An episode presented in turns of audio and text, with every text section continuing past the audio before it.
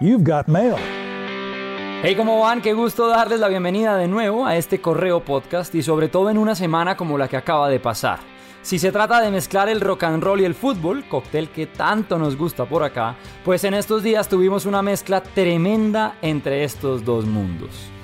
As buenos as that guy. We don't speak very good Spanish, but we speak rock and roll pretty good. Let's go! Primero, celebrar la vida del gran Brian Johnson, actual vocalista de ACDC, quien llegó a los 74 años de edad el pasado 5 de octubre y quien además en su momento tuvo la difícil tarea de reemplazar a Bon Scott, fallecido en febrero del 80 y quien también fue encargado de darle voz a ACDC. Y justo cuando la banda parecía ahogarse entre la tristeza de una realidad tan complicada como la que los obligaba a despedirse de su vocalista y en esas condiciones por Bon Scott, entre excesos y demás, pues justo cuando los hermanos Young, integrantes de ACDC que confesaron estaban decididos a básicamente cerrar el negocio porque decían que era muy fuerte continuar con una banda cuando pues habían tenido semejante pérdida, pues ahí llegó Brian Johnson para continuar con la historia del rock and roll que ACDC siempre ha tenido para contar.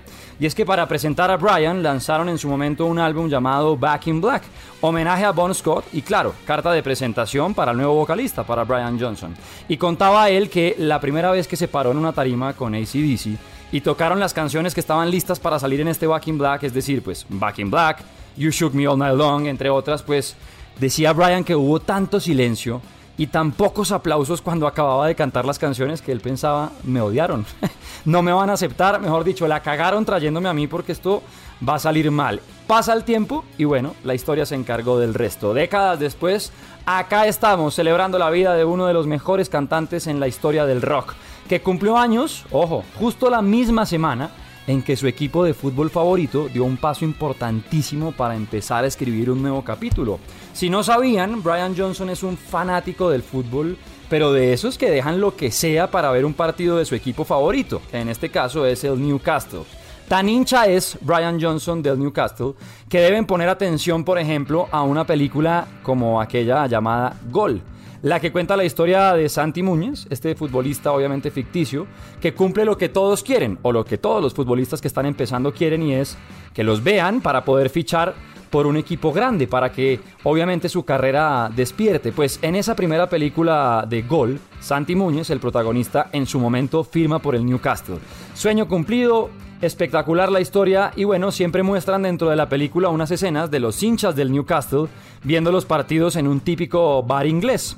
Pues cuando vayan a repetir la película, si yo sé que ya se les despertaron las ganas de cómo así que va a contar este man, pues tienen que estar muy atentos a uno de los hinchas que en ese bar en el que siempre se reúnen a ver a los partidos, pues hay uno de esos hinchas que saluda a la abuela y al hermano menor de Santi Muñez, del protagonista, y que les dice algo así como, hey, él es muy bueno, es un gran fichaje para el equipo. Pues ese hincha que aparece en la película sentado en la barra del bar animando al Newcastle es nada más y nada menos que el recién cumpleañero Brian Johnson. Nos pasó por la cara y muchos ni se enteraron. Vayan a buscar la escena de gol de Brian Johnson animando a Santi Muñez. Y resulta que esta semana justamente el Newcastle, equipo del cual Brian Johnson es hincha a morir, pues se convirtió en uno de esos clubes ricos del fútbol, incluso más rico que equipos como el Manchester City o el PSG.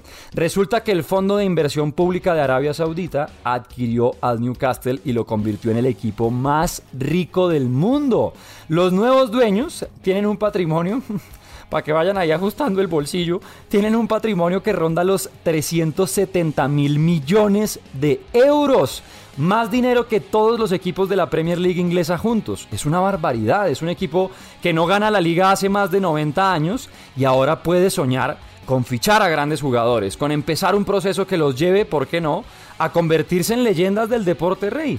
Comprobado está, eso sí, que el dinero pues no gana títulos. Si no, preguntémosle al PSG que sigue persiguiendo la Champions, o preguntémosle al Manchester City que todavía está en las mismas tratando de coronarse campeón en Europa, pero al menos hay razón para que los hinchas del Newcastle, como Brian Johnson, pues hayan armado una fiesta entre cánticos y banderas al frente de las instalaciones del club, de verdad, como si hubieran ganado un campeonato. Imagínense que a ustedes les dijeran su equipo favorito, que lleva más de 93, son 94 exactos años sin ganar una copa, de pronto tiene un presupuesto interminable para empezar a pensar en rearmar el equipo. ¿a quién ficharían ustedes? Ya se vale soñar, Brian Johnson debe tener una lista de jugadores ahí preparada que le gustaría ver en su equipo, ¿se imaginan? Uno siendo propietario de un club y con todo ese billete para comprar jugadores. Me ilusiono hasta yo con lo que pueda pasar con el Newcastle que ahora pues se convierte en el club más rico del mundo. Para celebrarle precisamente el cumpleaños a uno de sus hinchas, si no el número uno, pues está ahí en el top, que es Brian Johnson. Calma. Intenta recordar.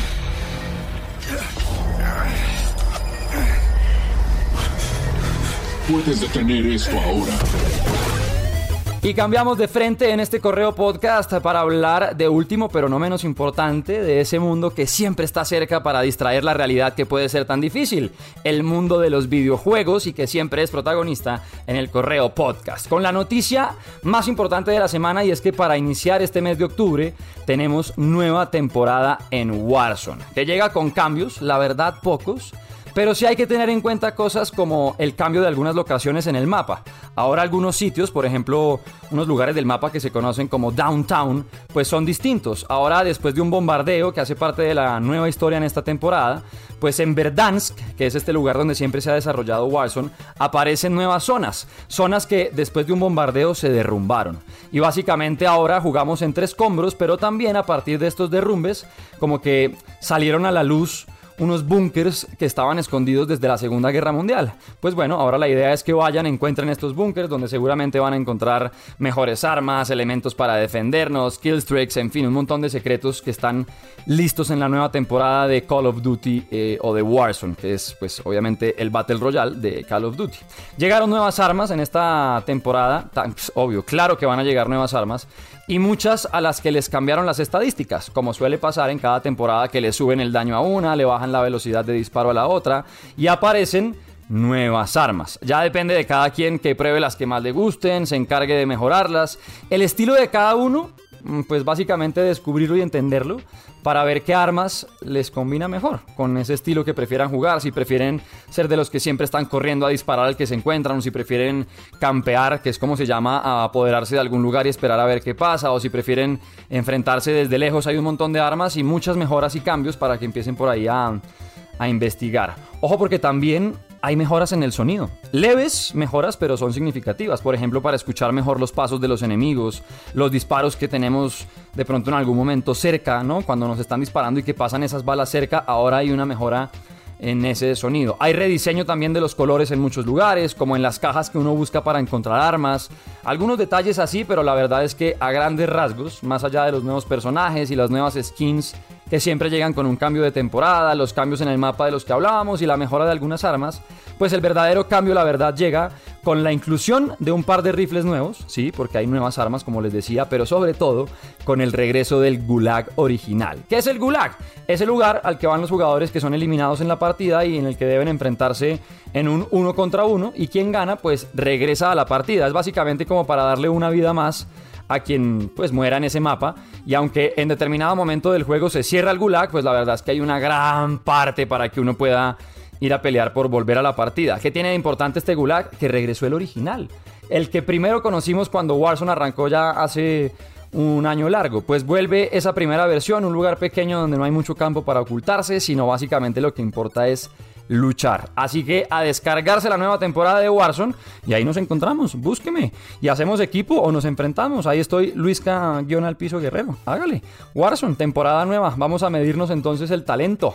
A ver qué es lo que tanto habla el man del correo podcast. Ya saben, activen notificaciones y nos encontramos cada viernes en esta cita con lo mejor del rock and roll, el fútbol, los videojuegos, las recomendaciones y sobre todo la buena onda que es tan necesaria en estos tiempos complicadísimos. Desde donde nos escuchen, la de Radioactiva, Caracol Podcast, la aplicación que ustedes prefieran. Gracias y nos escuchamos pronto. Cuídense.